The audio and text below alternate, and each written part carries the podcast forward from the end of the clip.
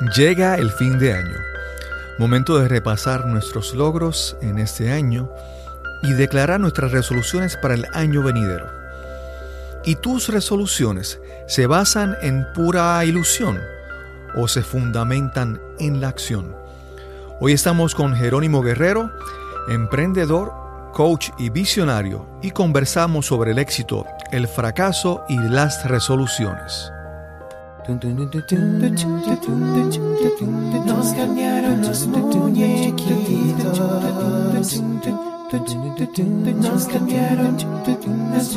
Bienvenidos a Nos cambiaron los muñequitos, porque lo único constante en la vida es el cambio. Y ahora con ustedes su anfitrión, Cristóbal Colón. Bienvenidos a Nos cambiaron los muñequitos, el podcast donde hablamos sobre cómo manejar el cambio, cómo adaptarnos, cómo reinventarnos. Mi nombre es Cristóbal Colón, soy el anfitrión de este podcast y hoy les traemos el episodio número 41. Hoy conversamos con Jerónimo Guerrero.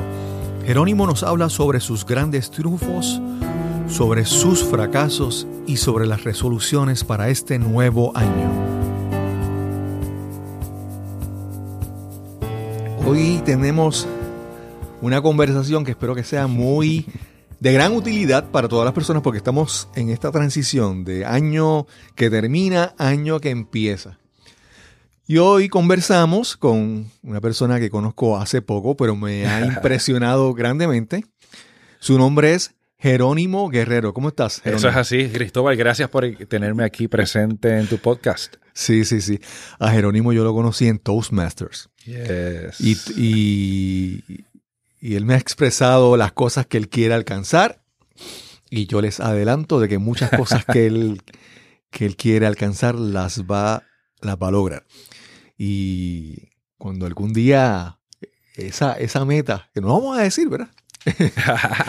Cuando se dé, él va a regresar aquí y vamos a felicitarlo y vamos a hablar sobre todos sus logros. La meta está para el 2020. Ese es el año del gran triunfo que me he propuesto y estoy seguro que de la mano de todos los que he conocido y, gracias a ti que en Toastmasters eh, te has convertido prácticamente en mi mentor y eso es importante porque eh, llegué eh, un poco perdido, pero ya siento que voy encaminado hacia donde quiero llegar. En, el caso, en el caso tuyo, y esto es para que las personas vayan conociéndote, yo, yo, yo he podido ver a lo largo de mi carrera en Toastmaster mucha gente que llega. Gente que llega con, con, con entusiasmo, yo quiero hacer esto, pero realmente no hay un entusiasmo genuino. Hay como que, es como que antojo. Y, y duran poquito y se van. Hay otros que, que vienen con mucha eh, como te digo, su opinión sobre sí mismo es muy alta. Claro. Entonces, como están tan bien, eso no les permite crecer.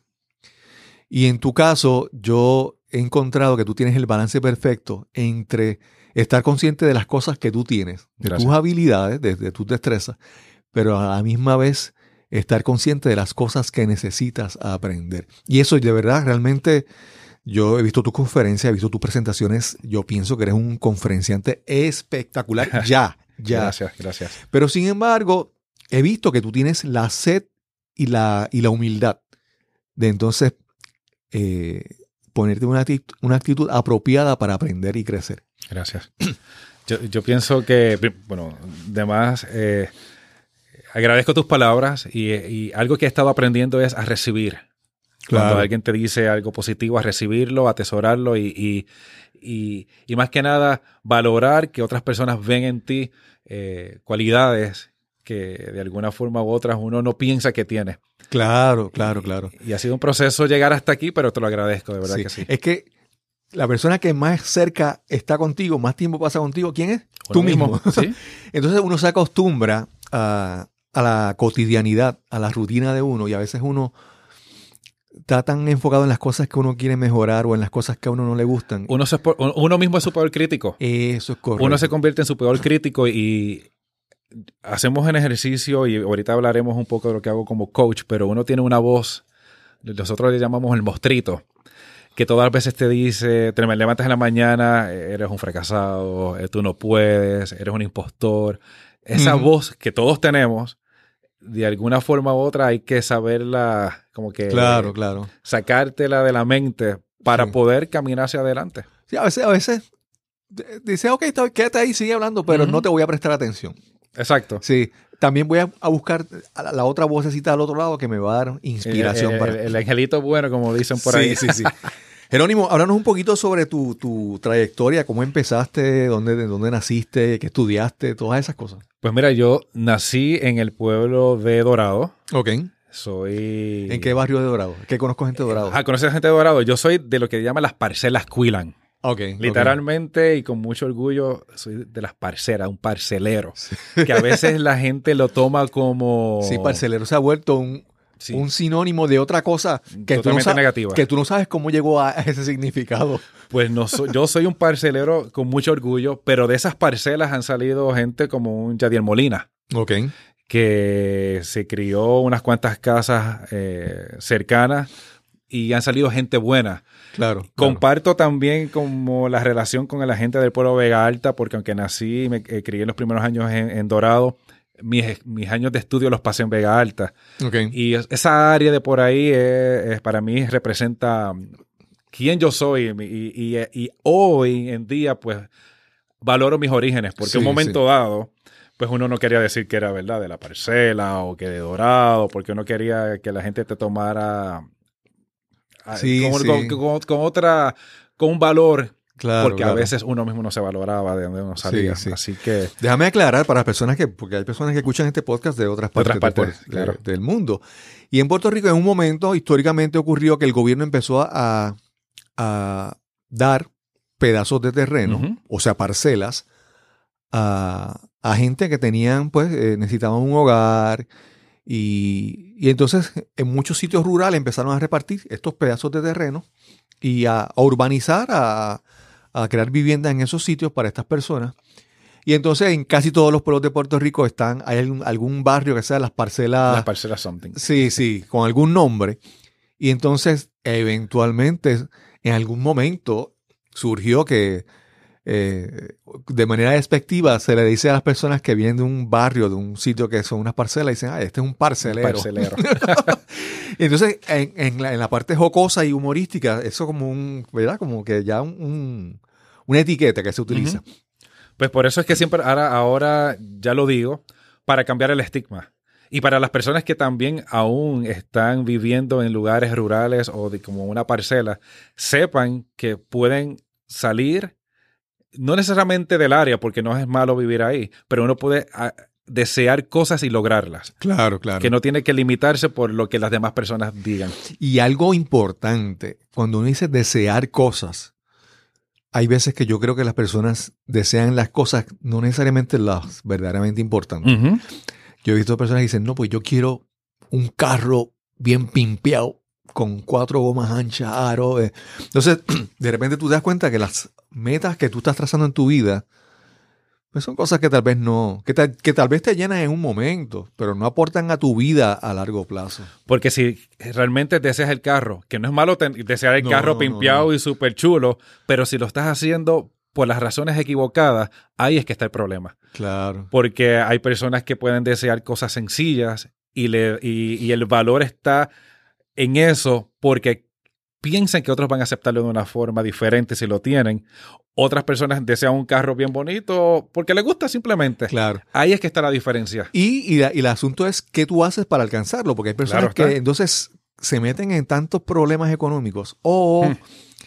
eh, menosprecian o descuidan otras áreas de su vida dándole importancia a esa, a esa cosa. Algo que la vida me enseñó es que si yo no tengo el dinero en el banco, no me lo merezco. Ok, ok. Uno, eh, vivimos en una sociedad que escuchamos eh, que, que podemos vivir del crédito. Sí, Eh, sí. Las, circunsta- las circunstancias de la vida te dicen, no, si no tienes créditos no puedes vivir, te va- vas, a, vas a fracasar, el crédito es lo más importante. Yo puedo dar fe que sin crédito puedes vivir y sin crédito puedes en un momento dado tener las cosas que deseas porque trabajas para ello. Claro, Si claro. no está en el banco o en, o en la cajita que tengas en la, debajo de la cama, no te lo mereces. No puedes comprar cosas con plástico, Claro, claro. que Yo, las tarjetas de crédito. yo siempre digo, yo quisiera tener Mucha, mucha gente dice, yo quisiera tener un Ferrari o yo quisiera tener un Lamborghini.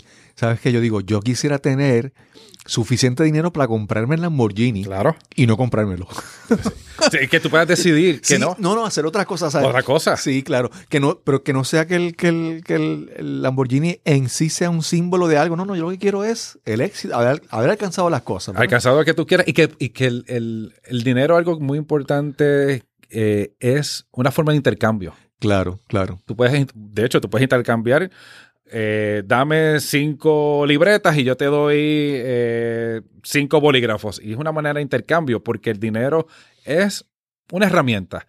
Nosotros hemos dado un gran valor a lo que representa el dinero para simbolizar éxito, Claro. para simbolizar estatus o para, para poder decidir de qué forma vamos a vivir nuestra vida.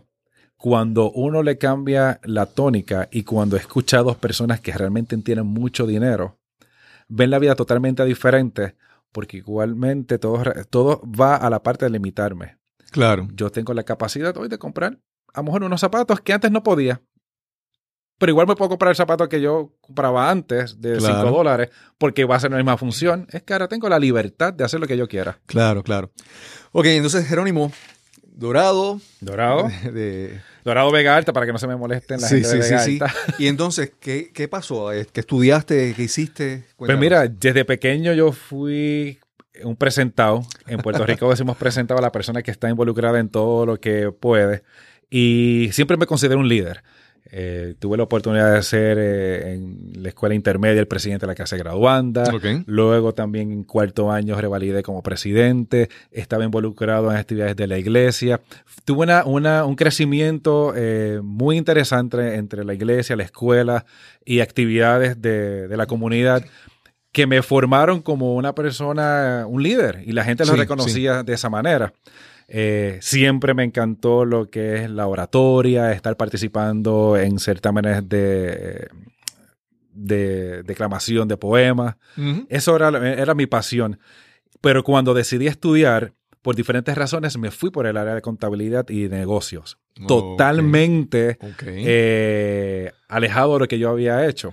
Porque, ¿Por qué escogiste eso? Pues mira, realmente, y aquí viene un poco de los detalles de mi vida, no fue que lo escogí, fue un consejo que me dio mi padre. Ok. Él es una persona que estudió contabilidad, pero con su mejor intención, él, él no veía posibilidades en el área de las artes.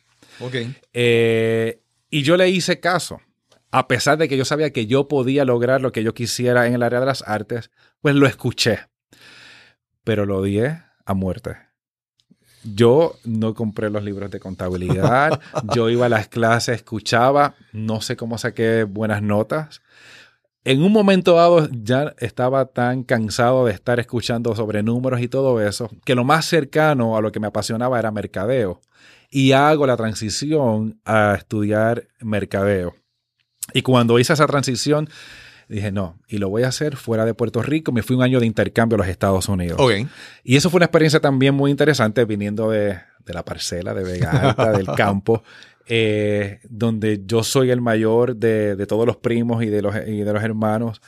Decidir irme a los Estados Unidos fue como que, te vas para allá, pero yo sí me fui con los Estados Unidos con mi inglés de escuela ¿A, a pública. dónde fuiste?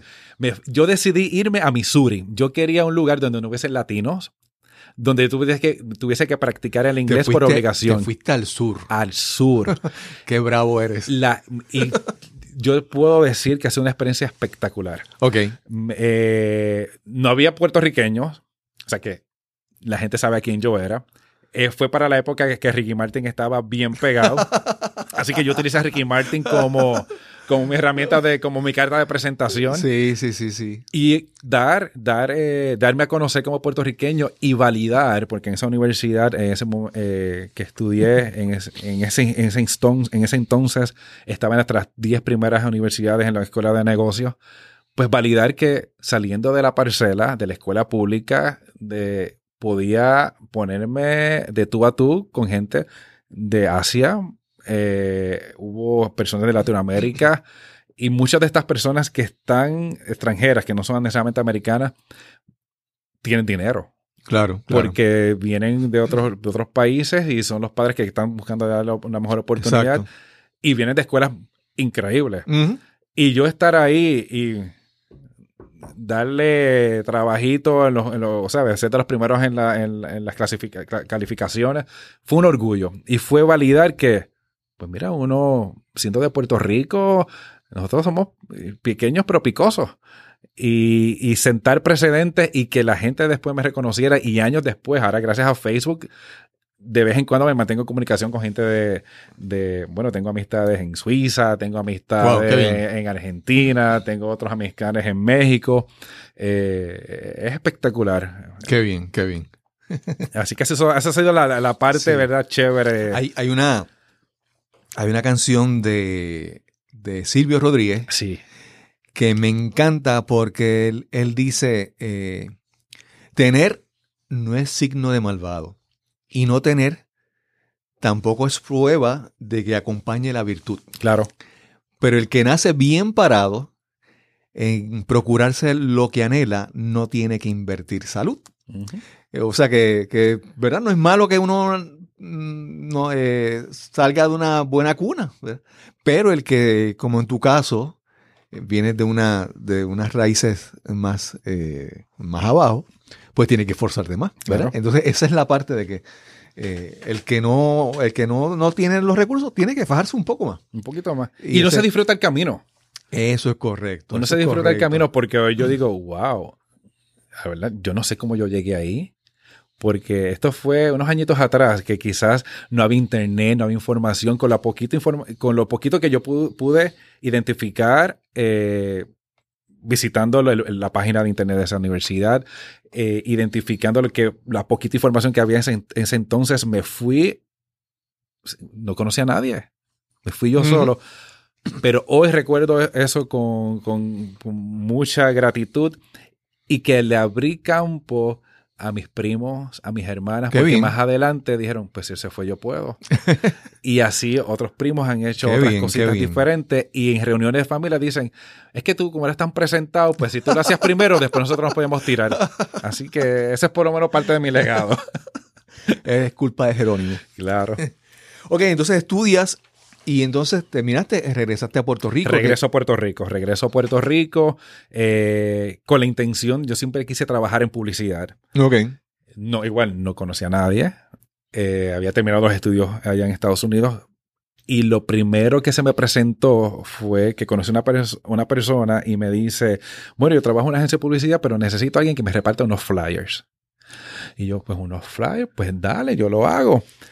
Y yo tomo los flyers. Él trabajaba para una agencia de publicidad que le hacía eh, los eventos masivos a una cerveza muy importante en Puerto Rico. Yo tomo los flyers, me voy a repartir los puertos del área metropolitana de Puerto Rico. las hojas sueltas. Las hojas sueltas. Y cuando termino la labor, yo le someto un reporte de dónde yo fui, quiénes, quiénes estaban en ese lugar, el demográfico, porque yo pensaba que eso era parte de lo que mi labor. Nadie reparte unas hojas sueltas y hace unos reportes. no, para nada. Nada, se reparte una hoja para informar lo que, el evento que, quería que la gente eh, visitara o participara de. Él queda tan sorprendido que va a su jefe como a, alardear, mira la gente que yo contrato, mira el trabajo que hace. el jefe que no me había conocido eh, dice, pues yo quiero ese muchacho, conocer a ese muchacho, me llevan a las oficinas y me ofrecen trabajo. Súper. A raíz de, repartir unos flyers, yo estaba más que agradecido. Yo no sabía cómo yo podía trabajar en una agencia de publicidad. lo, que te dicen es que tienes que tener el resumen, enviarlo. A mí se me abrieron las puertas por repartir unos flyers acompañado de un, de un, de un reporte. Sí. Y ahí. Oye, eso es lo, perdona que le busque, pero yo trato siempre de buscarle la enseñanza y la lección ahí, es que no hay tarea pequeña. Claro, claro. No hay tarea pequeña que tú no lo quieras hacer con, esmero y hacerla lo mejor posible. Sí, sí, sí, sí. Eh, eh, porque y la realidad es, a mí me apasiona tanto lo que yo hago. Yo siento que yo nunca he trabajado en mi vida. De hecho, a veces le comento a las personas, yo no tengo resumen, nunca he tenido un resumen porque lo que yo hago lo he hecho siempre con tanta pasión, con tanta alegría, que la gente me, refiere. Sí, ese es tu, tu, carta de presentación, tu, trabajo. Tu trabajo. Porque el, papel aguanta, todo lo que yo escribo. Exacto. Pero el momento de la ejecución es lo que la gente está buscando y a nivel laboral, él quería a alguien que le diera resultados. Me llevan a trabajar en esa, en esa, en esa agencia de publicidad con cero experiencia, pero esa agencia de publicidad era una agencia de producción también de eventos. Ok. O sea, que era una combinación de, de lo que era la- lo- el mercadeo, pero que a mí siempre me gustó la parte creativa, entonces combinaba la producción de eventos. Y ahí es que yo dije, ah, yo nací para esto. Ok. Y ahí comienzo a producir eventos, más con estrategias de mercadeo. Estuve unos años allá cuando me llaman de otra empresa para que me fuera a desarrollar el departamento de, de promociones con ellos. Y eso fue como que, oh, espérate, esto me gusta. Aparte de que en lo personal no soy de beber, eh, me tocaba estar en la oficina durante el día, en las noches en los eventos, era como que dos años está chévere, ya como para Sí, tres, sí. Ya, ya estoy como Sí, que medio agota. explotado, como decimos en- acá en Puerto Rico. Me voy a trabajar a esta agencia de publicidad y me encantó, una experiencia eh, increíble. Una persona de esa agencia de publicidad se va a otro lugar a trabajar, están buscando un productor para una non-profit para eventos de recaudación de fondos, me llaman y me muevo entonces a trabajar esta eh, organización sin fines de lucros que me dio algo que yo jamás pensé que iba a necesitar. Y es que cuando en, la- en las organizaciones sin fines de lucros, muchas de las personas que trabajan y se involucran no es lo que se llama eh, la gerencia media, Ajá. es la gerencia o los, o los presidentes de compañía porque es la forma de ellos hacer eh, las relaciones con la comunidad Sí, sí, proyectar una imagen. proyectar una imagen. Y al estar en, en mi posición, de momento yo estaba trabajando o presentándole a gente muy relevante aquí en Puerto Rico, Sí. que son los que Lo toman decisiones. Decision makers en inglés. decision Eso es lo makers. que te iba a decir. Y, él- y ellos lo han visto todo. Y compartí con historias de gente que sí nacieron de cuna, que realmente eh, cuando yo escuchaba esas historias decía, wow, o sea, sus hijos, eh, la decisión de muchos de ellos era, pues, ¿a dónde, a qué, a qué campamento de verano en Londres envió a mis hijos?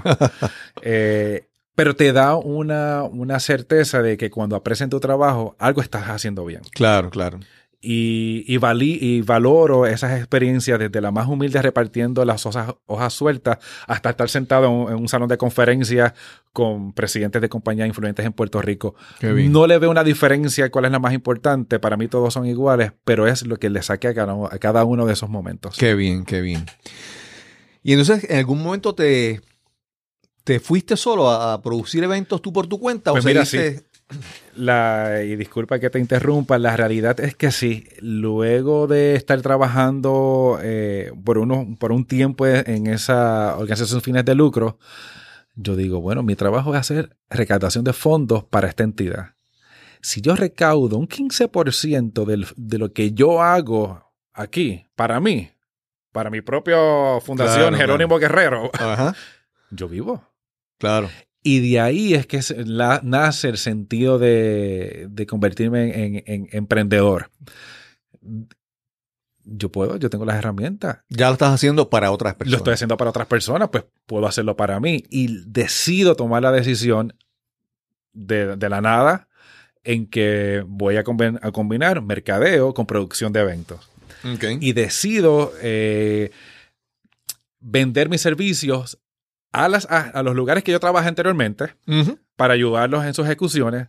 Y muchas de las personas que me vieron trabajando en la organización sin fines de lucro se convirtieron en mis clientes. Qué bien. Y comienzo haciéndole lanzamientos de, para diferentes marcas de auto, eh, ac- actividades especiales corporativas. Y yo estaba, wow, la vida es bella. Esto es bello. Esto es como que todo es perfecto. Qué bien. Sin embargo, pues obviamente la vida siempre tiene... Sin embargo, fue como Sí, sí, sí. importante. La vida tiene lecciones que te trata de dar para el bien tuyo. Claro, claro. Lo que pasa es que cuando te, te llegan las lecciones uno no, no- no le ve. Sí, o sea, vienen disfrazadas con un poquito de, de dolor, de, De, dolor. impacto, de- sí, no. sí. A- Yo escuchaba a una persona que decía que cuando Dios o el universo te quiere dar un regalo, te lo envuelve bien chévere, pero lo que cuando abres la caja es una bofetada. pues un hubo un momento, luego de estar experimentando mucho éxito en, en, ¿verdad? en mi carrera como emprendedor, que eh, se dio un evento que yo no esperaba, que, que trastocó todo lo que yo pensaba que era mi futuro y que literalmente del tope de o la cima que yo pensaba que estaba en ese momento me llevó a negativo sí, sí negativo 50 mil. Wow. Porque tuve que experimentar lo que es perderlo todo Ok. Literalmente perderlo todo. Eh, de tener un, apartamento en una área eh, muy reconocida aquí en, el, en, Puerto Rico, en Guaynabo, de, de, sentir que llevaba una vida de éxito. de, éxito, de donde yo tenía ya todo ya eh, por alguna razón en inglés dicen figure out, o sea que lo tenía ya todo cuadrado. cuadrado. Sí. Ya habías eh, encontrado la fórmula. Ya había la fórmula. Yo nunca había tenido que tener eh, resumen. Yo había sido el presidente de la clase graduanda. Ya yo había creado también una, una, una imagen, el ego. O sea, yo no, pues, no, puedo perder porque yo nunca había visto la pérdida en mi vida. Pues tener que pasar por un proceso que me llevó a la quiebra fue increíble.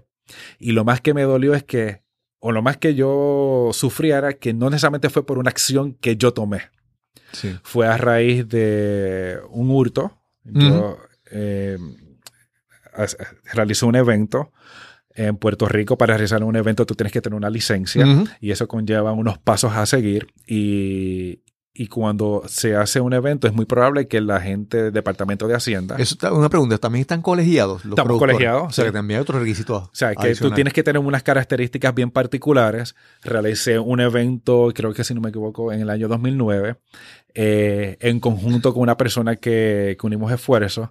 Esa persona se queda con una fotocopia de la licencia original y al año siguiente no decide hacer el mismo evento, pero sin consultarme. Wow. Eh, al parecer la persona, todo el mundo sabía que no es, que no tiene, que no es productor de eventos. y, por alguna razón alguien llama al departamento de Hacienda para que vayan a investigar ese evento. El departamento de Hacienda llega, la persona le preguntan quién es el productor, le hacen unas preguntas de rigor, él muestra la fotocopia de mi licencia y el departamento de Hacienda le otorga una, una, multa. una multa por no cumplir con muchas cosas. Fue, fue la sumatoria de muchas cosas. Sí, me imagino. Y eh, pues nada, pues perfecto, le dieron la multa. O sea, porque sí, si, si, si utilizó la copia tuya de manera ilegal, sabrá Dios cuántas otras cosas hizo que... Pues, eso, eso es lo que descubrimos en el camino. Se dieron muchas cosas que realmente eh, fue devastador. Yo me entero eh, porque me llega una, una le, llega una carta a, mi corporación, pues notificándome de la multa. Yo cuando abro la carta, veo la cantidad que era y yo sé, pero ¿de dónde salió esto? Lo primero que hago, obviamente, es salir corriendo al Departamento de Hacienda y los gobiernos tienen una particularidad de, departamento. De, alguien hace algo, pero hay otra persona que se encarga de lo otro, y, pero esa no es la persona oficialmente que trabaja eso. Así que me tomó un tiempo poder identificar quién era la persona que me pudiese ayudar. Pero lo que me decía es que lamentablemente había un tiempo para de, una ventana para poder resolver esa situación sin tener ¿verdad? que acudir a otros. para tú poder reclamar a tiempo y sin ningún. Sin ninguna penalidad, para así decirlo. Eso se, pues, se había vencido ya.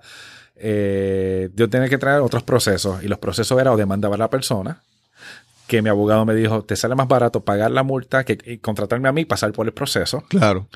Eh, Aparte del tiempo que ibas a estar en ese tiempo y todo eso. Y la carga emocional, energética, lo que ibas a perder. Lo primero que me dijo, no puedes contactar a la persona porque entonces la persona va a decir que lo estoy hostigando, o sea, porque la gente se, busca cualquier cosa para defenderse.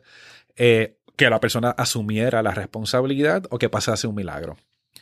Yo entro eh, en el proceso eh, tratando de resolver, ¿verdad? Internamente con el Departamento de Hacienda, y me pedían unos documentos, que tratara de buscar evidencia, que no tocara de, no levantara, no tocara mucho a la persona que estaba involucrada porque podía darle, ¿verdad? Eh, eh, una señales de que pudiese hacer algún tipo de transacción que me dejara a mí con, el, con, lo que dicen aquí en Puerto Rico, el revolú.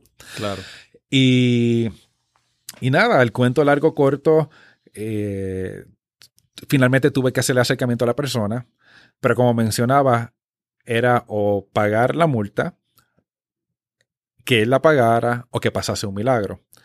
Yo no estoy diciendo que esto es lo ideal que haya pasado, pero a veces las cosas pasan de manera misteriosa y la persona muere. Wow. La persona eh, me enteró que muere.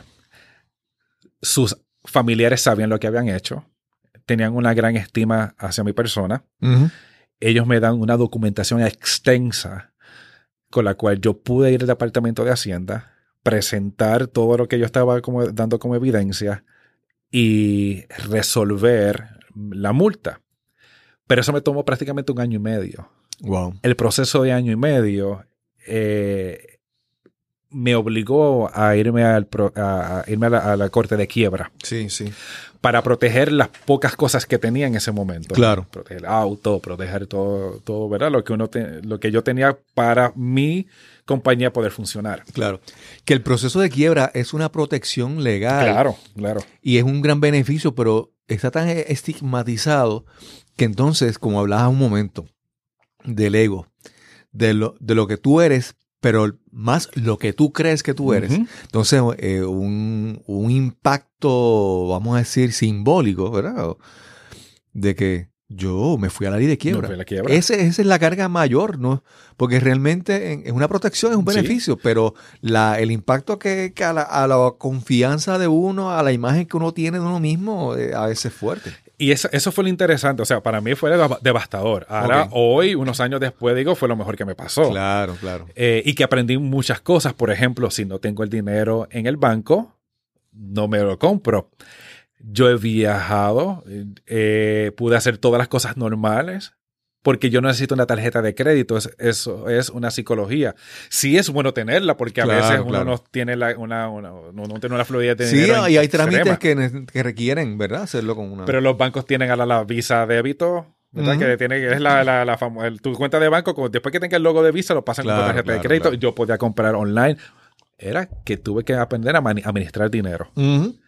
Al día de hoy, que ya yo salí del proceso de quiebra, que ya el crédito se ha recuperado, yo no tengo una tarjeta de crédito. Ok.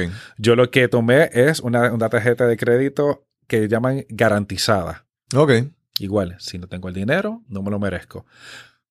Y podido funcionar. Tengo mi auto, estoy en unos procesos muy interesantes de, de una compra de propiedad. Sobreviviente de haber pasado el proceso de quiebra. Qué bien. Pero tuve que yo decidir pasar por el proceso y aprender.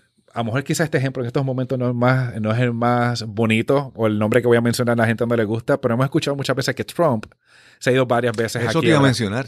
Sí.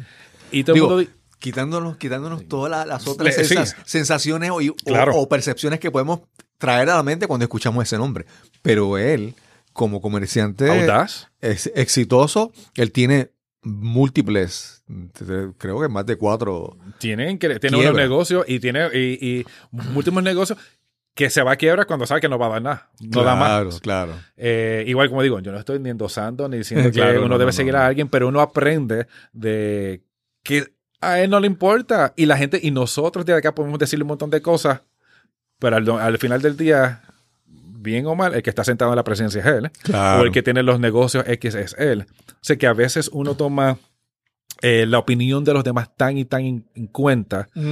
Eh, y en ese proceso aprendí, leí un libro que si en la traducción o Dilo en inglés, no importa. bueno, el libro eh, en inglés que Pino, Pino preparado con su... lo traje- lo traigo- es que, lo, porque a veces me gusta traer ci- mencionar citas, pero se llama eh, la- Ah, el, el- el sutil arte de que no te importe un cara.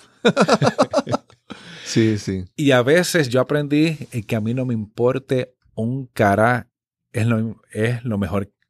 Porque cuando tú vives tratando de impresionar a otras personas, cuando tú vives tratando de impresionar a tu padre, a tu madre, a tu novia, a tu vecino, a quien sea, tú no vives tu vida. Tú Sí. vives la vida que los demás quieren que tú vivas. Sí. Eso no quiere decir que las cosas no te importen, es que te importan unas cosas que realmente merecen. Lo que a ti, lo que- en beneficio a ti. Claro. Pero es que me dice, es la, el sutil arte. Yo no te voy a demostrar que no me importa un carajo. Yo no te voy a decir, no te voy a ofender porque no tengo que hacerte sentir mal. Pero ya yo en mi interior digo, tu opinión no me importa. Claro, claro. O sea, me encanta y la recibo, pero tu opinión no me, no me beneficia. Yo sé para dónde yo voy, yo sé lo que yo quiero. Y eso es un arte. Claro. Porque es saber discernir qué, qué, le presta importancia y qué no. Sí. Porque hay personas que tú dices, no, esta persona sí tengo que escucharla porque Claro, porque, porque tú sabes identificar quién viene con honestidad, quién viene con el, con, el, con el gran sentido de hacer la diferencia en tu vida. Sin embargo, otras personas que, por, y esto hago un comentario, los invito, que todo el mundo tiene unas redes sociales, porque tengas Facebook, Twitter o Instagram, y el que tengas un pensamiento, no necesariamente tienes que advertirlo todo en las redes sociales, y no necesariamente tú tienes razón sobre lo que tú piensas que ha pasado. Claro, claro. Yo lo veo, yo, yo ya yo dejé de utilizar eh, al menos Facebook, mantengo ciertas cosas en Instagram. Twitter acá no he sido muy seguidor de ellos, pero me he alejado un poco de las redes sociales porque me preocupa increíblemente cómo la gente vive pendiente de lo que el otro hace. Todo el mundo es experto de algo. Todo el mundo sabe bien cómo el otro puede debe, hacer las cosas, pero su vida es un desastre. Yo hay, hay, veces que veo las redes sociales y yo digo, oye, no me he enterado todavía, no lo había visto en, las noticias, pero ya veo que aparentemente hay personas que tienen contratos de promoción o de sponsorships, ¿verdad? Sí. De auspicio con, con eh, eh, fabricante de bebidas alcohólicas. Claro.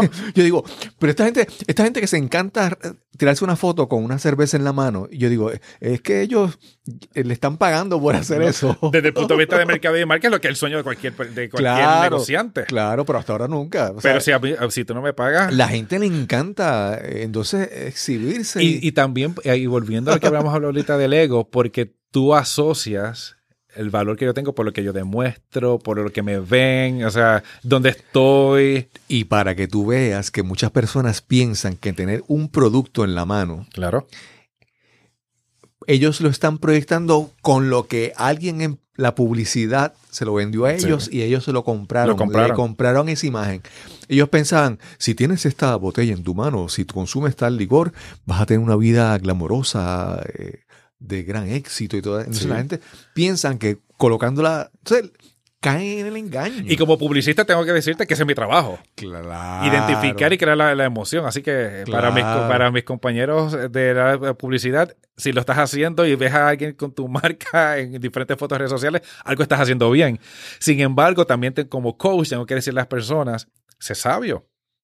Porque hay ciertas marcas que valen porque hay, hay eh, un trabajo claro, claro. detrás de lo que han hecho, especialmente lo que es la moda, que la gente dice, ah, los trajes, no, hay unos trajes que tienen un trabajo de, de, pedrería, que, tienen, que, que, le da un valor. Pero hay otras marcas que salió en 10 centavos la camisa y te la vendieron a un 500 o 1000 por ciento sobre eso y tú solo pagaste feliz. Sí, sí, entonces, y esa camisa que la, cuando le das dos o tres lavadas, Quedó en nada. Tú te das cuenta, hay, hay marcas que tú dices, no, no, no, este, este traje, por ejemplo, yo pagué tanto y, la calidad de la costura y de los tejidos y todas esas cosas, sí. Pero hay otras cosas que no. Sí. Eh, yo creo que fue, creo que es, eh, me parece que es eh, Seth, se me olvidó el nombre de él, Seth Godin. Ok, Que él dice que cuando que no es, no es un precio. Tu servicio o lo que tú vendes, el precio no es el valor. El precio es la historia. Claro. ¿Qué es, lo que, qué es la historia que tú estás vendiendo ahí? Porque realmente muchas cosas en, en, valor, pues hay cosas que son iguales. El costo no es, no es comparativo, pero la historia que estás vendiendo. Eso es lo que llaman ese margen, es la, emoción, la historia, con que la gente conecta. Y, mencionándote eso, y, quizás volviendo a lo que estamos hablando ahorita del arte de, que, no te importe un cara. Que no me importe un pepino. el proceso de ir por, ir por la quiebra, de verme las negras, de en un momento dado, literalmente, yo trataba de dormir lo más que pudiese, porque el dinero que tenía era para eh, aquí un momento dado unas ofertas de un, prácticamente dos dólares para un combo de, fast food. Eso era lo que yo tenía y yo iba, o sea, era, esa era mi cena. Mi desayuno era un sándwich literalmente con el jamón más finito que prácticamente era una transparente Sí, el jamón sí, y el sí. queso yo no era queso porque eso era plástico. y con eso era lo que yo sobrevivía y porque y mi orgullo, mi familia no sabía. Nadie sabía, yo no se lo decía a nadie. Y yo me levantaba y a veces tenía que trabajar y a veces había momentos que decía, Dios mío, que, este, que la guagua llegue de alguna forma u otra al otro lugar porque no tengo para la gasolina Wow. y me estacionaba, no podía pagar el estacionamiento. Sí, sí. Y en medio de eso yo trabajaba en, en eventos que hay que dar, el pan- como dice, Sí, dar la- la, imagen de que todo está bien Sí, porque tú estás haciendo negocio. Y yo decía, Dios mío, esto, esta reunión no puede tardarse más de tanto porque, o sea, o, o el parking, lo que tengo para pagar el parking es dos Sí, dólares. o sea, sí. Fue un momento bien, bien, bien fuerte que tengo que confesar que decía, yo no sé cómo yo voy a sobrevivir una semana más en esta. Ok. Sin embargo, yo siempre sabía que yo quería ayudar a otras personas a creer en ellos.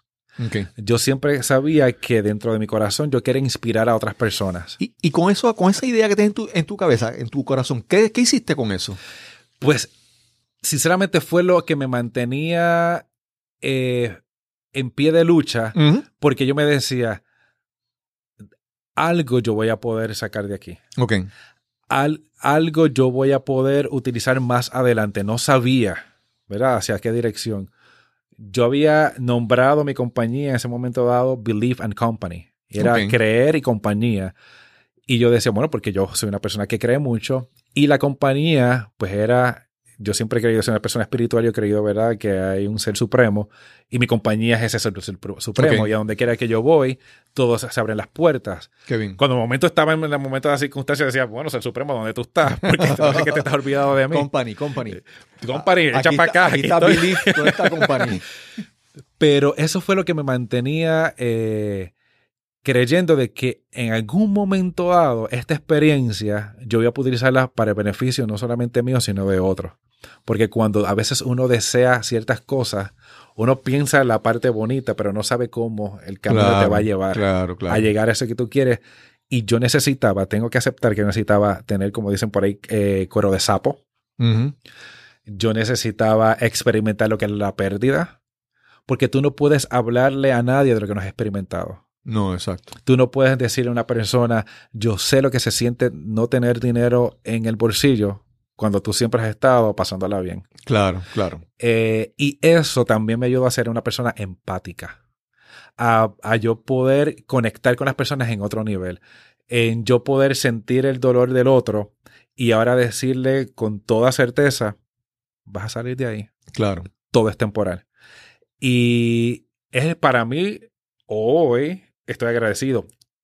Estoy seguro que hoy estoy en una montaña, pero todas las montañas Claro, tienen su bajadita para subir a otra claro. y hay que volver a pasar a otros procesos de, de, ¿verdad? de aprendizaje. Pero estoy seguro que cuando vuelva a verme en una situación difícil, lo voy a enfrentar quizás con las herramientas que adquirí. Claro.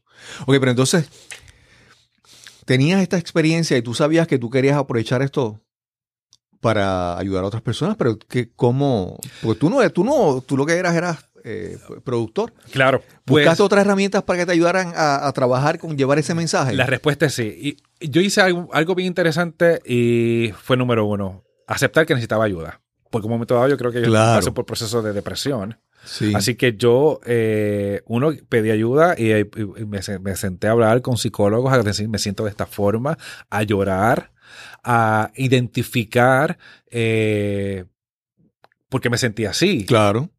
Una de, también de las personas que me ayudó increíblemente y le envío un saludo, que el pastor Pablo Jiménez, Ok. él se sentó a hablar conmigo y no como pastor. Él no estaba hablando de un sermón o me dijo, vamos a orar. Dijo, se- se sentó a hablar conmigo, a hacer un inventario de cuáles eran mis habilidades, mis capacidades y hacia dónde me quería proyectar. Él me dice, bueno, por lo que tú me estás diciendo, él fungió como, como un mentor en ese momento. Eh, a ti te gusta hablar, a ti te gusta ayudar a otras personas. Eh, sé que no te interesa ser predicador ni pastor ni nada por el estilo.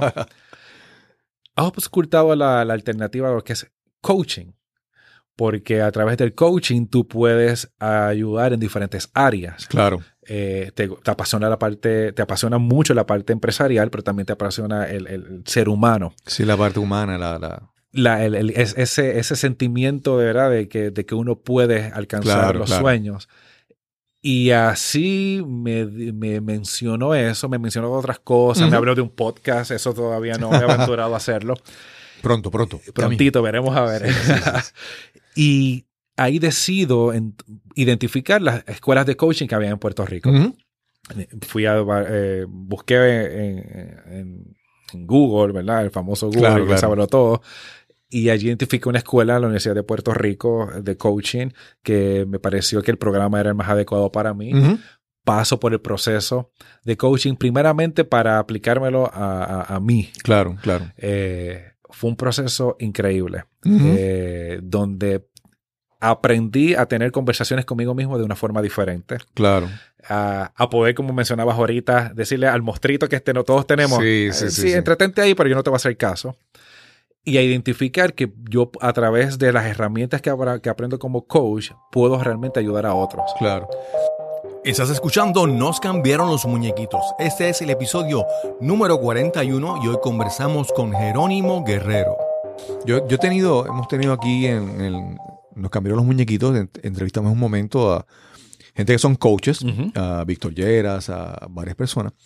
También, pero también entrevisté a Brenda Vélez, que es, ella es Master Coach. ella- Ya está a un nivel claro. Sí, y una de las cosas que yo saqué de esa conversación con ella es darme cuenta de que un buen coach, para empezar, un buen coach empre- emprende un proceso de transformación personal. Claro. Porque es imposible, digo, estamos hablando de un buen coach, porque hay personas que van a pasar por el proceso y como si nada. Pero una persona que aproveche el proceso va a transformarse Sí. en el proceso de aprender coaching. Sí. Eh, la, como mencionaba ahorita, nadie puede ayudar a otros si no ha pasado por experiencia. sí mismo. claro, Y uno mismo puede convertirse en su propio coach. claro. Porque algo que yo me gusta clarificar es que hay muchas personas por ahí que dicen, yo soy coach de esto, coach de lo otro. Hasta ahora la palabra coach es la que se ha utilizado indistintivamente para personas que ofrecen ¿verdad? coaching para deporte, Claro, ese claro. tipo que es lo tradicional.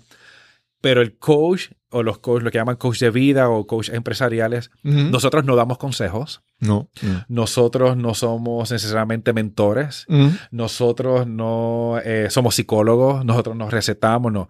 Nosotros simplemente a través de las técnicas de realización de preguntas identificamos las cosas que ya tú tienes dentro de ti para alcanzar el éxito. Claro, claro. Y nuestra labor es ser, como yo digo, como eh, yo, la imagen que siempre viene a mi mente es esta persona con una lamparita que va acompañándote a tu lado, alumbrándote el camino. Claro. Tú no tienes que saber eh, lo que está más allá de... so, tienes que saber cuál es el paso que tienes al frente, porque el coach te acompaña a alcanzar tu meta. Claro. No es mi meta, es tu meta. Sí, otra cosa es que las personas con- pueden confundir a un coach con un psicólogo o un consejero, porque muchas veces un psicólogo busca identificar en el pasado las causas de algo en el Claro. presente. Y el coach No. no es, no, no, no, es, estamos aquí para dónde quieres ir. ¿Para dónde quieres ir? Esa- en el aquí y en el ahora. Esa pregunta es poderosa. ¿Qué quieres? ¿Qué quieres tú? ¿Qué tú quieres? Porque si tú no sabes qué tú quieres, yo no te puedo ayudar. Claro, claro, definitivamente. Y, la- y hay gente que con todo el amor de su vida te pueden decir, yo te aconsejo esto, pero es desde su perspectiva. Y a veces porque te amo, porque te quieren, te- todo el mundo, yo, yo- yo Claro. presumo que yo quiero que la gente que está a mi alrededor esté bien, pero es una decisión. Claro. Es como el, es como el coaching, hablábamos hace un momento de, de que surge el deporte. Claro. El coach te va a decir, tienes que hacer tantas repeticiones, tienes que hacer esto, tienes que hacer esta técnica, pero el que va a hacerlo es el, atleta. El, atleta. Entonces, el atleta, si se permite el, ¿verdad? Que, se- que sea coachable, que sea, se permite participar en el proceso, le saca beneficio. Sea a eso. beneficio. Pero el coach no lo hace. Y también el coach no es para estar contigo toda tu vida. no, no, no. Es para lograr alcanzar tu meta y te suelto que bueno, más adelante puedes tener otra meta y me puedes Claro. llamar, pero yo te- necesito ayudarte en cosas eh, específicas. Claro. Hemos visto el coach que tú estás, por ejemplo, en escuela superior, tú tienes un coach en tu escuela, después entras a la universidad, ya tienes otro coach, a otra, en otra En otro liga. nivel, en otra liga. Sí, sí, sí. Y si después decides ser eh, atleta profesional, deportista profesional, entonces vas a otro nivel. Eso es así. Porque necesitas personas al nivel que estés. Claro.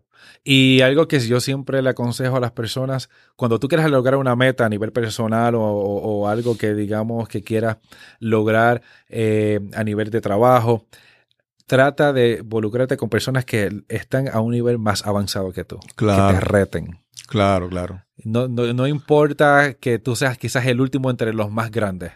O las personas también que tengan una experiencia de lo que te están hablando. Más experiencia que Pues, tú. Yo he visto gente que dice, no, no, porque es que eso, eso no funciona. Y tú, y tú, ajá, y tú tienes experiencia, tú has montado un negocio. No, no, no, no, es que yo escuché, yo vi en las noticias, oí.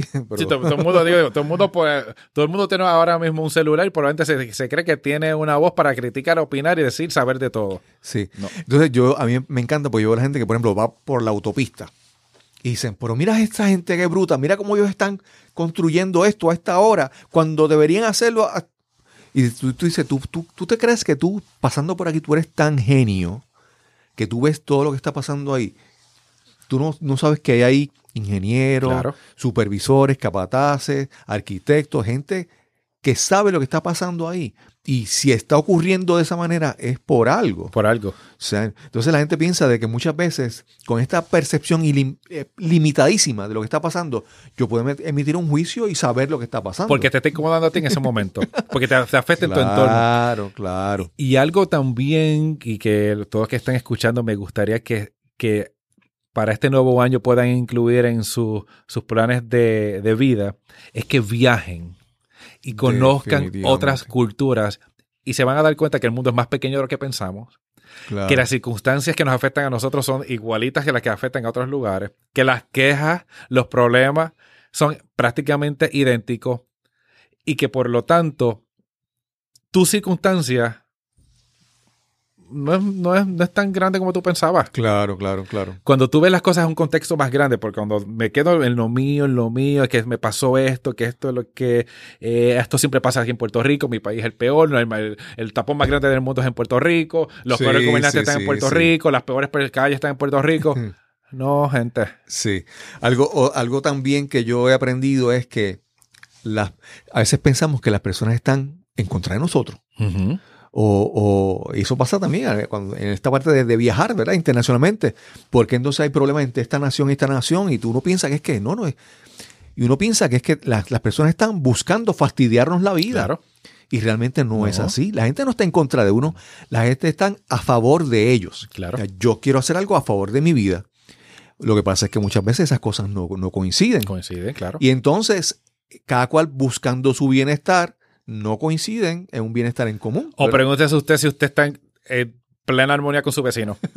No, claro, claro. Pero, pero no es que hay una conspiración. No es una conspiración. O es que la gente está pensando todo el tiempo en cómo te va a fastidiar la vida a ti. Nada, para nada. Y Por- cuando digo que viajen, piensan en ti. viajen un poquito, si me están escuchando en el área de quizás la gente de Puerto Rico, viajen un poquito más allá de Estados Unidos y Disney. No, es fantástico, ah. me encanta. Pero, y yo voy como, trato de ir a Disney por lo menos una vez al año, porque me encanta, eh, es mágico, Sí, pero hay un mundo más allá de. claro, claro. En Latinoamérica, eh, lugares espectaculares. Eh, amo, estoy enamorado de Colombia. En Panamá eh, se come rico, se baila salsa rico. en Argentina, yo soy carnívoro, yo amo comer carne y Argentina eh, la gente es para formidable. ti. El- no, yo llego allá y yo soy feliz. Estaba hablando con una amiga hoy que ella es vegetariana y digo, yo quiero ir contigo a Arge- Argentina para que toda la carne que tenga a ti tú me la des a mí porque tú no vas a trabajar a comer, ¿verdad? me la como yo. Y, y, la, y, y somos prácticamente idénticos. claro, El acento cambia, claro, pero nos claro. gusta prácticamente lo mismo, disfrutamos muchas cosas y, eh, similares y eso, cuando tú rompes fronteras y te sientes en hermandad con otros, Claro. tus problemas se, dejan, se convierten más pequeños.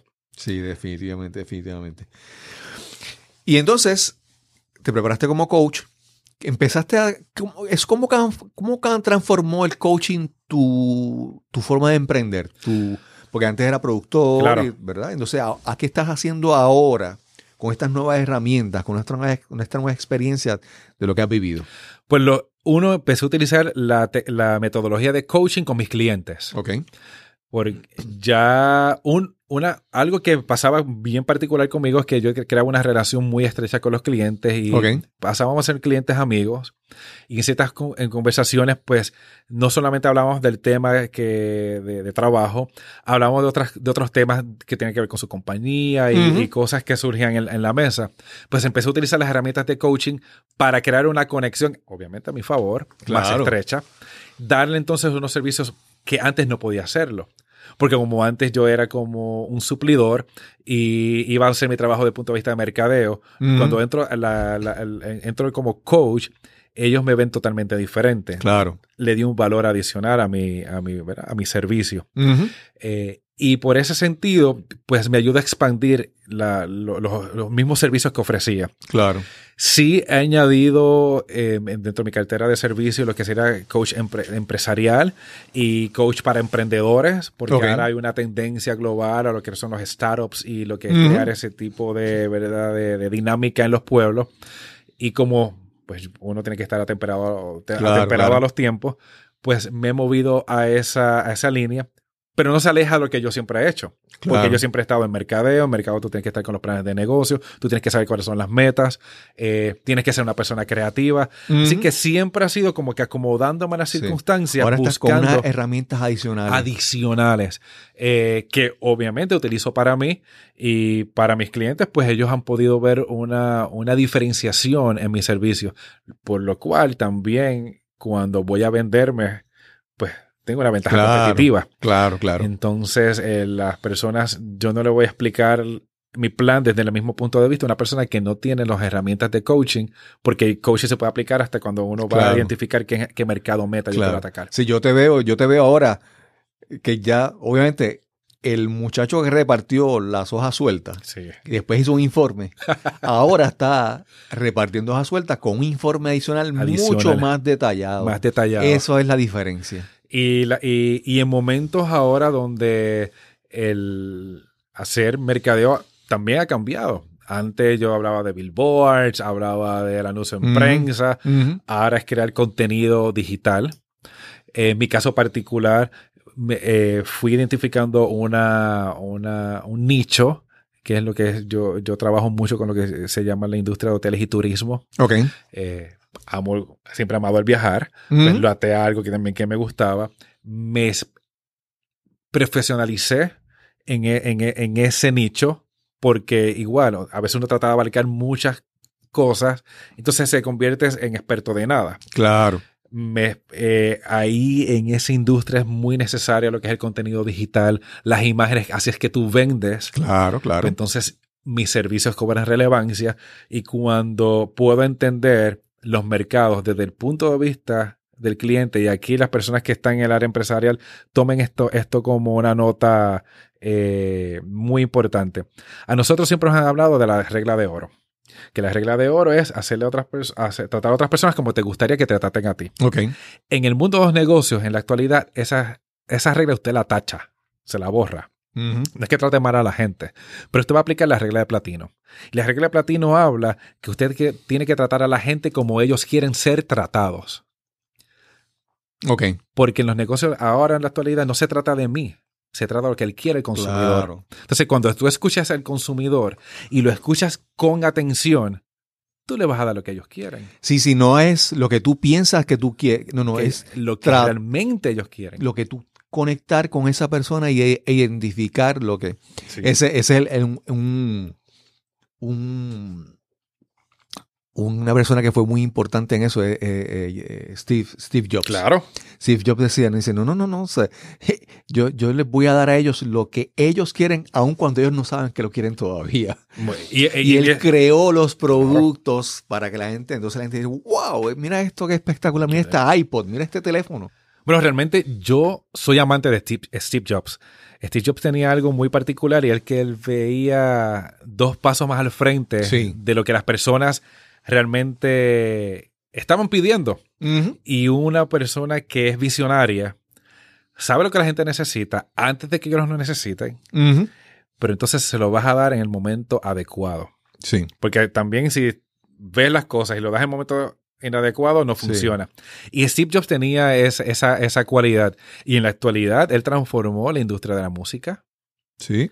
Ha, transformado la industria eh, digital en, muchos aspectos. Él se ha convertido en la, en la tendencia. Sí. Y he establecido muchos parámetros para medir los productos que son buenos y malos. Lograr que un teléfono sea lo que es ahora.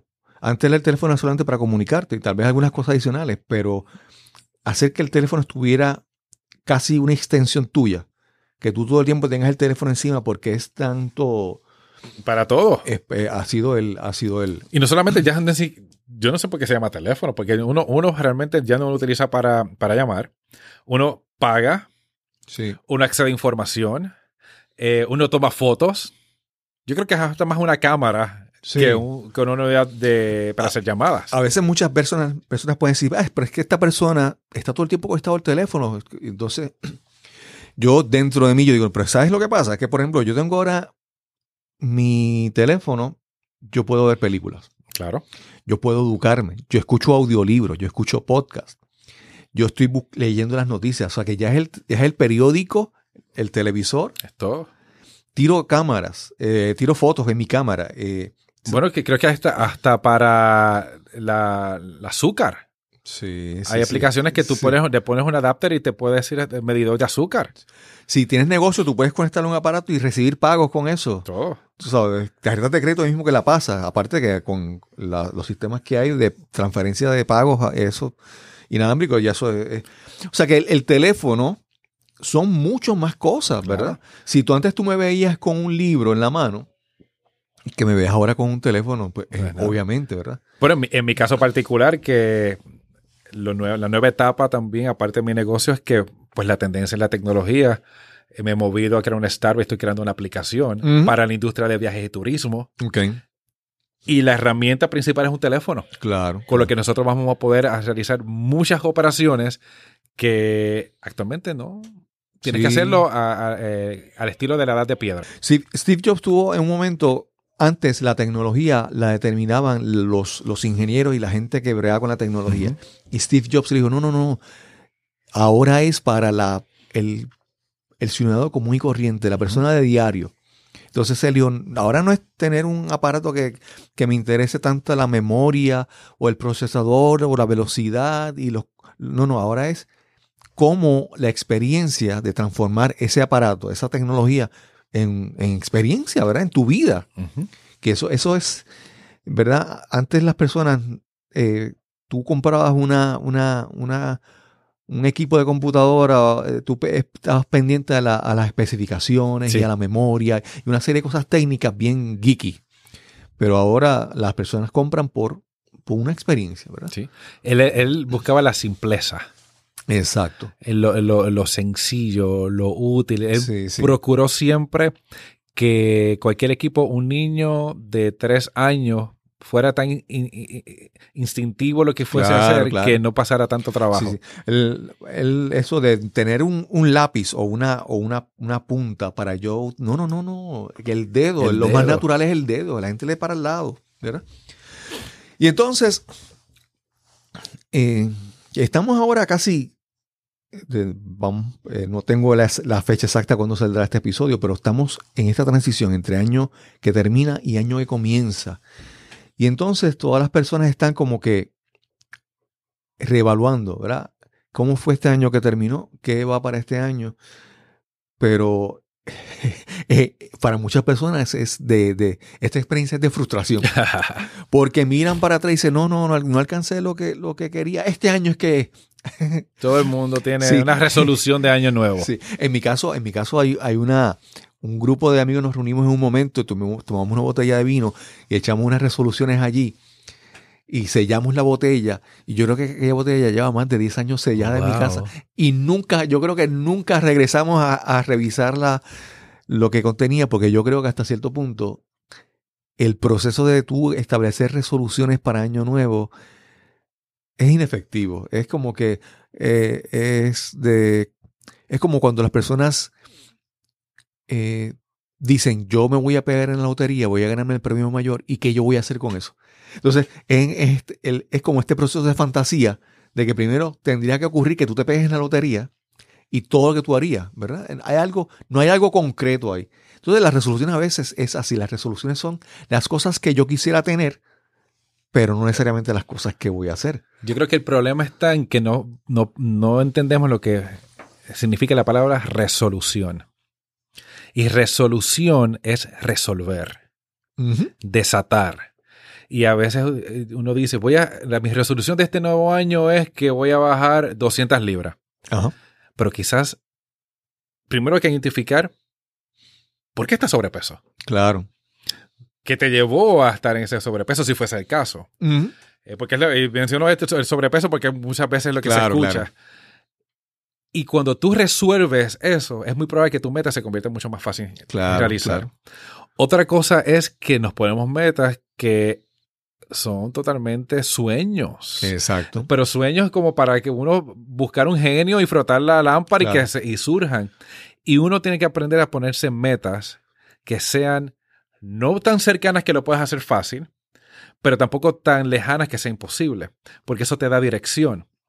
Y una forma muy adecuada de hacer metas no es a 12 meses, es a 3 meses. Claro. La naturaleza funciona en ciclos de 3 meses. Tenemos el otoño, el invierno, el verano. So, cada 90 días, quizás aquí en Puerto Rico no se nota tanto, pero en otros lugares del mundo la naturaleza cambia. Las temporadas. Y nosotros debemos ponernos metas a cada 90, a 90 días.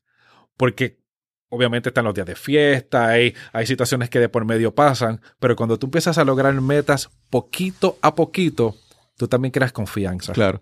Hace, creo que ayer estaba escuchando una, una, presentación de Michael Hyatt, es un gran, una persona que es muy influyente en las redes. Y él decía de que hay tres zonas de, ¿verdad? En la que tú puedes trabajar. Está en la, especialmente cuando estás trazando metas, está en la zona de comodidad. Si estás en la zona de comodidad, tú no vas a hacer nada, porque estás en la zona de, de, todos los días, ¿verdad? Está la zona de incomodidad. Y, tú, y está la zona, él le dice en inglés delusional, es la, la, la zona de... Irreal. Irreal, eh, fantasioso, eh, eh, que estás fuera de tu cabeza, ¿verdad? Y entonces él dice, no, cuando tú trabajas con tus metas, tú tienes que estar en la zona de incomodidad. No en la zona donde estás ya que es algo fantasioso, como tú acabas de explicar, porque no lo vas a alcanzar. porque no, no es, imposible. Vas a tener frustración. Y, te, si, si está en la zona de comodidad, pues tampoco vas, vas pues, ¿Qué, qué, tienes de ventaja? No hay reto, no hay, no hay nada que te, que te lleve a lograr algo más allá. Es la zona de incomodidad, de que tú tienes que esforzarte por, por salir de esa zona, ¿verdad? Que hay algo que te incomode, ¿verdad? Porque realmente, te digo, es bien importante, cuando tú mencionabas lo de, lo de resolución, lo de tú resolver, por ejemplo, volviendo al tema de bajar de peso, sí, sí, tú quieres bajar de peso, pero ¿cuál es el problema? Pues tal vez que te gustan mucho los postres. Los postres. Te gustan los dulces de repostería y las harinas procesadas o el azúcar.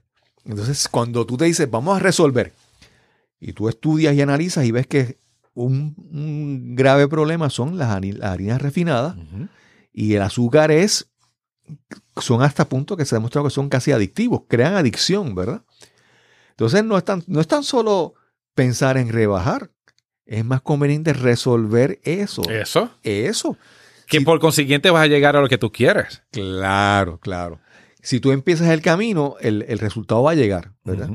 Y aunque, no, aunque tal vez no rebajes, pero vas a estar más saludable. Vas a estar más saludable. Porque también genéticamente maybe tú no vas a ser como una chica de las que compitieron en Miss Universe la semana pasada. Claro, claro. Es quizás una tu cuerpo y este y dentro de mis circunstancias, mis posibilidades, este es mi peso. Claro, claro. Y estoy y puedo estar bien en esas circunstancias. O si tienes una meta de que quieres comenzar el gimnasio, que es usualmente lo que muchas veces se escucha a principios de año, pues no necesariamente es que vas a salir corriendo un maratón poquitos pasos, pequeños pasos, que tú vayas creando el hábito, que tú vayas viendo el cambio, que cuando de momento tú dices, espérate, yo era un 6, 8 y ahora voy por 7. Entonces tú tienes la confianza y tú te vas sintiendo, sintiendo el, el que la seguridad de que tú puedes llegar más allá de. Con un pequeño logro que alcanzas cada día. Y no va a ser mágico porque, lo que, si aumentaste en 20 años 50 libras, en un mes no vas a bajarlas. Claro, claro. Entonces, eso tiene que ver con también con uno trabajar, por eso mencionaba la parte de resolución, es resolver de dónde vienen mis hábitos alimenticios. Maybe es algo emocional. Claro, Porque hay una parte que nosotros todos tenemos esas áreas que arrastramos desde la niñez que no hemos resuelto. y a lo mejor fue mi, en mi escapatoria cuando me sentía agobiada, era comer. Y cada vez que tienes una situación de estrés, vas a comer. si resuelves la parte emocional, se resuelve la parte de la Porque muchas veces las resoluciones las establecemos con el cerebro, la parte lógica. Porque dicen, sería bueno que yo rebajara, porque suena, ¿verdad? Pero en tu corazón, por ejemplo, vamos a decir, yo, sería bueno que este año yo deje de fumar. Y eso lo piensas con la cabeza porque has escuchado anuncios, has leído noticias, informes, eh, estudios científicos que dicen que fumar te hace daño. Y tú piensas de manera lógica en tu mente como que yo quiero dejar de fumar, sería bueno dejar de fumar. Pero con tu corazón tú dices, no, no, no, es que te gusta fumar. Me gusta fumar. Entonces, el problema no es la cabeza, el, cerebro lo entiende muy bien. Es como tú trabajas con tu, corazón. corazón. tus emociones. Tus emociones, porque... sí, porque el, eh, eh, uno parte de muchas veces desde ese punto de vista. Claro. Porque El, y, lo mencionas también cuando las personas eh, tienen un muy pobre manejo de, las compras. A veces es un niño que está dentro de ti que dice, yo lo quiero, yo lo quiero, yo lo quiero, yo lo quiero ahora. Claro. Una persona adulta, sana, responsable, es que no lo voy a comprar ahora porque no lo, porque no puedo y no le pasa nada. Una persona adulta con un niño por dentro manejándolo toma decisiones impulsivas, no toma eh, accountability o no toma la, responsabilidad. de las decisiones que toma. Por eso eh, las resoluciones, resolver las marañas que traemos de a veces del pasado, es lo que nos permite tener un futuro brillante. Por ejemplo, cuando compras, ¿Estás comprando por ti o estás comprando por otra persona? Por otra persona. Yo recuerdo un caso de una persona que pasó, compró un carro nuevo y alguien le dijo, no, no, no, pero es como que tú vas a tener ahora un, carro nuevo así, de esa manera. Tú tienes que tener unas gafas que, vayan a ese nivel. Tienes que comprarte unas gafas como de 300 dólares, que sabes, unas gafas que, vayan que representen con ese carro. Y el tipo fue y se compró la, las gafas de sol de 300 dólares. Ah, ¿Por quién lo compró? No lo compró por él, lo compró por alguien. Por el pantallazo que quería darle a todos los demás. Claro, entonces cuando tú resuelves, ¿esto es para mí o para quién es? Estamos tan mal acostumbrados a los filtros que podemos ponerle en Instagram a las cosas, que pensamos que, podemos que nos podemos poner filtros en la vida. Sí, sí, definitivamente. Y la vida no es de filtros, la, la vida comienza cuando uno empieza a ser original, cuando uno empieza a entender que el diseño que traemos desde chiquito es perfecto. Claro, claro. Y cuando tú entiendes cuál es ese diseño, quién tú eres, cómo fuiste creado, de qué manera tú puedes aportar a tu entorno, tú empiezas a ser feliz. Y que mucha gente, posiblemente cuando tú entras a un lugar y hay un grupo de personas y te ven, y algunos te van a juzgar por tu ropa, por tus prendas, pero otras personas van a ver más allá y van a ver la personalidad, claro. lo que tú eres. Esas son las personas que ven más allá de... de, y entonces, eh, realmente, ¿Qué es lo que es importante para ti? ¿Lo que tú llevas, que proyectas o lo que tú eres? Lo que tú eres. Cuando tú sabes quién tú eres, de ti sale, de ti emana una energía, un brillo, que es lo que yo digo, el brillo natural. Hay personas que dicen el ángel. Cuando tú a veces hay personas que no dicen una palabra y tú dices, pero es que me transmite una emoción. Todo el mundo tiene esa capacidad. ¿Sabes quién, quién, quién es un buen detector de ese ángel? Los niños. Sí tú llegas a un sitio y cómo los niños reaccionan hacia ti, habla, te da una buena señal de quién tú eres. Porque los niños te van a ver por quién tú eres. Sí, por quién tú eres. Y cuando tú llegas a un sitio y ni los niños no quieren estar contigo cerca. algo pasa. Algo pasa. Algo pasa. Y entonces realmente para mí ha sido, yo, yo, a mí, me pasó en una, ocasión que, que yo estaba en, una, en una clase de yoga estaba en una actividad y era en la playa y ahí hicimos un círculo. Y llegó una señora con su, con su niño. Y el niño estaba, qué sé yo, 15 pies de distancia, en un círculo, ¿verdad? Y ese niño me miró, se sonrió, y sin yo darme cuenta, el niño salió corriendo hasta donde yo estaba y me abrazó. Yo dije, wow, increíble que ese niño sintiera el deseo de abrazarme. Qué bien. Eso me, me hizo entender lo que te acabo de decir sobre los niños y me hizo entender realmente un poquito más sobre mí. Se- Me sentí bien conmigo mismo. Claro.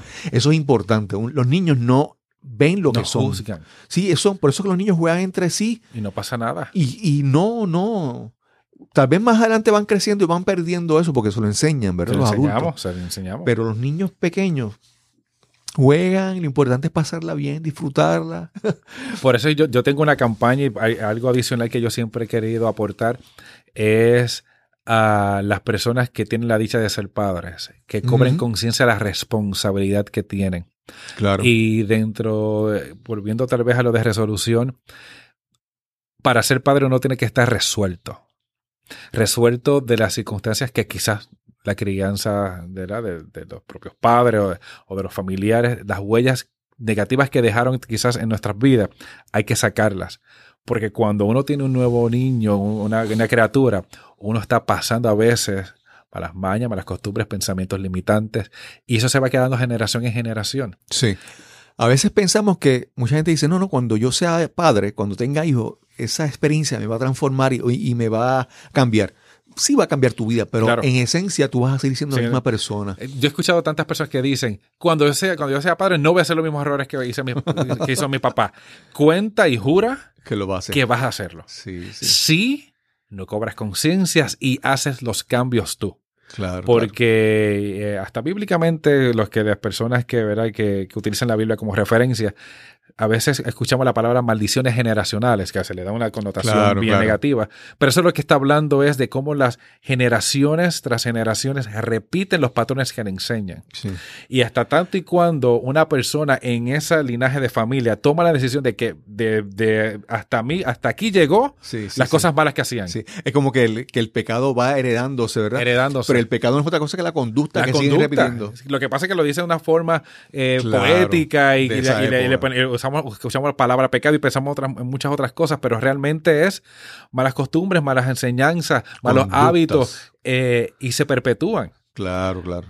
Y yo tuve dentro del proceso de re- re- reformar mi vida, darme cuenta que yo tenía marcas que me habían dejado mi pa- que me había dejado mis, mis padres, mi familia, porque sus padres se lo habían dejado, porque su tatara- mi tatarabuelo lo había dejado en familia y hasta a mí había llegado ese, ese tipo de, de, de, de- ¿verdad? de- de situaciones que habían limitado mi vida. Personas que posiblemente te hicieron daño, pero no fue la intención de hacerte daño. Yo a veces yo digo que este, fue como digo, sin, sin querer queriendo. Sí. porque no, no, no, no saben que lo están haciendo, Claro, claro. porque, sur- eh, porque así fue que los criaron, porque así fue que, lo, que la educación que recibieron, porque también fueron dañados. Porque no tienen las herramientas porque para no hacerlo de otra manera. Y tiene que alguien, y, y la invitación a cualquier persona que esté escuchando, es que evalúe si quizás tú eres en, en tu familia la persona que tiene que decir, hasta aquí llegó X comportamiento, hasta aquí llegó los pensamientos limitantes. Y a partir de ti, que haya cambios para futuras generaciones. Claro. Asumir esa responsabilidad. Yo he tratado de asumir esa responsabilidad de mi familia. No ha sido fácil. Claro, claro. Eh, y fue a través de un libro que igual, volviendo a la conversación de esa persona que, que en un momento dado se sentó a hablar y me, y me orientó, me dijo, yo me identifico contigo en ciertas áreas y hay un libro, igual el título no es el más, más bonito, la versión es en inglés, eh, se llama Toxic Parent. Ok. En español, la versión que la pueden conseguir en Amazon se llama Padres que odian. Wow. Y cuando uno escucha eso en español, padres que odian, pero es que ningún padre odia. A veces los padres con sus acciones le están diciendo bien claramente a su hijo que lo odian. Claro. Por diferentes razones. Y limitan. Eh, hay, hay situaciones de castración. Y posiblemente también no es que odian a sus hijos, es que posiblemente hasta se odian ellos mismos. Sí. Y sus actos reflejan odio. porque a veces no quieren que su hijo eh, brille más que ellos. Muchas veces esta dinámica se da en, en padres de. en familias donde hay una persona alcohólica. Donde el niño tuvo que convertirse en un adulto y los niños tienen que ser adultos, eh, niños no tienen que ser Claro, adultos. claro. O sea, hay Brincaron muchas etapas. brincaron etapas Tuvieron que hacerlo porque no había otra alternativa.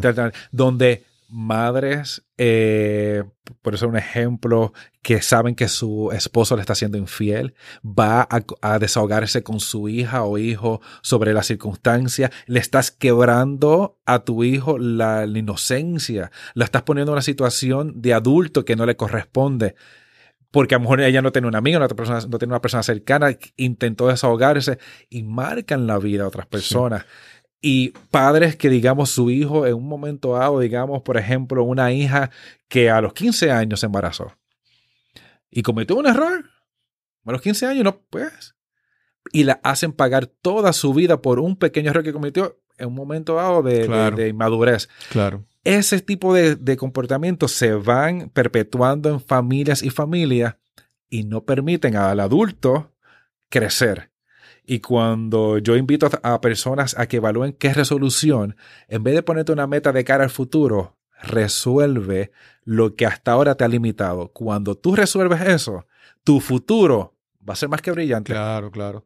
Y es reconocer que es un trabajo de por vida. Sí, sí, sí, sí, O sea, sí, sí, sí. tú no, sí, tú no puedes pensar que yo me voy a, No seis meses y voy a, a- No, no. Porque constantemente me- en la vida uno sigue enfrentando nuevos retos, Claro. Siguen saliendo nuevas cosas en la vida, uno sigue descubriendo cosas de uno mismo y es, es un compromiso para toda la vida. Sí. Yo creo que cada persona debe, debe tener ese compromiso consigo mismo de amarse y tratar de hacerlo lo mejor posible y aprender cada vez por el resto de la vida. Si tú me preguntas, ese es el mejor regalo que cualquier persona se puede dar en el nuevo año. Regalarse a sí mismo, resolver lo que le ha limitado hasta ahora. Claro. Es un regalo para ti. Es Sí. un regalo que te va a acompañar por el resto de tu vida y que va a transformar y vas a poder a vivir desde ya la vida plena que todos merecemos. Claro, pero algo importante que eso que mencionaste, que lo hayas mencionado y que lo quiero resaltar, es cuando tú resuelves la idea limitante, no es quedarte en el pasado, Claro.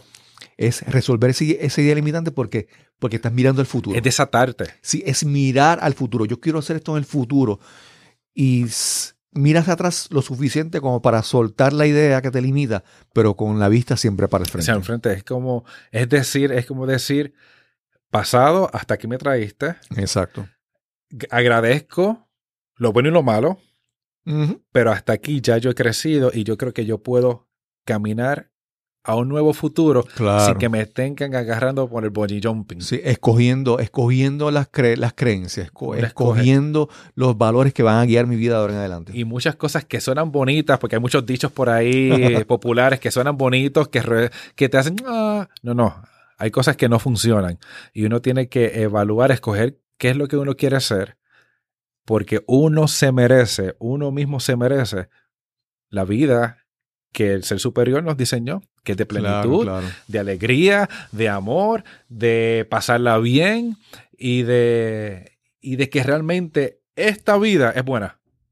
Claro. Es buena, es bueno estar aquí ahora en el 2018 en Puerto Rico con las circunstancias buenas. Claro, claro, definitivamente.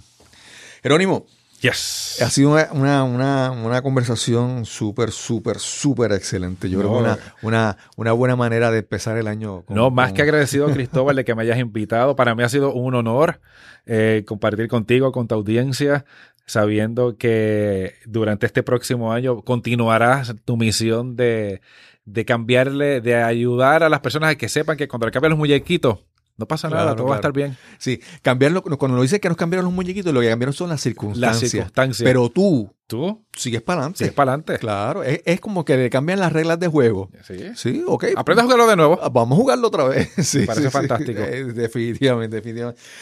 Jerónimo, si quieren eh, las personas conseguirte, ¿dónde pueden conseguirte? En tu página de internet. Pues mira, sí, me pueden eh, acceder a jerónimoguerrero.com. Ujú. Ahí está la página, pueden conocer un poquito de mí, pueden ver los trabajos que he, tra- eh, he realizado para diferentes marcas. En caso que quiera conectarme para los servicios de coaching, allí puede hacerlo sin ningún tipo de problema.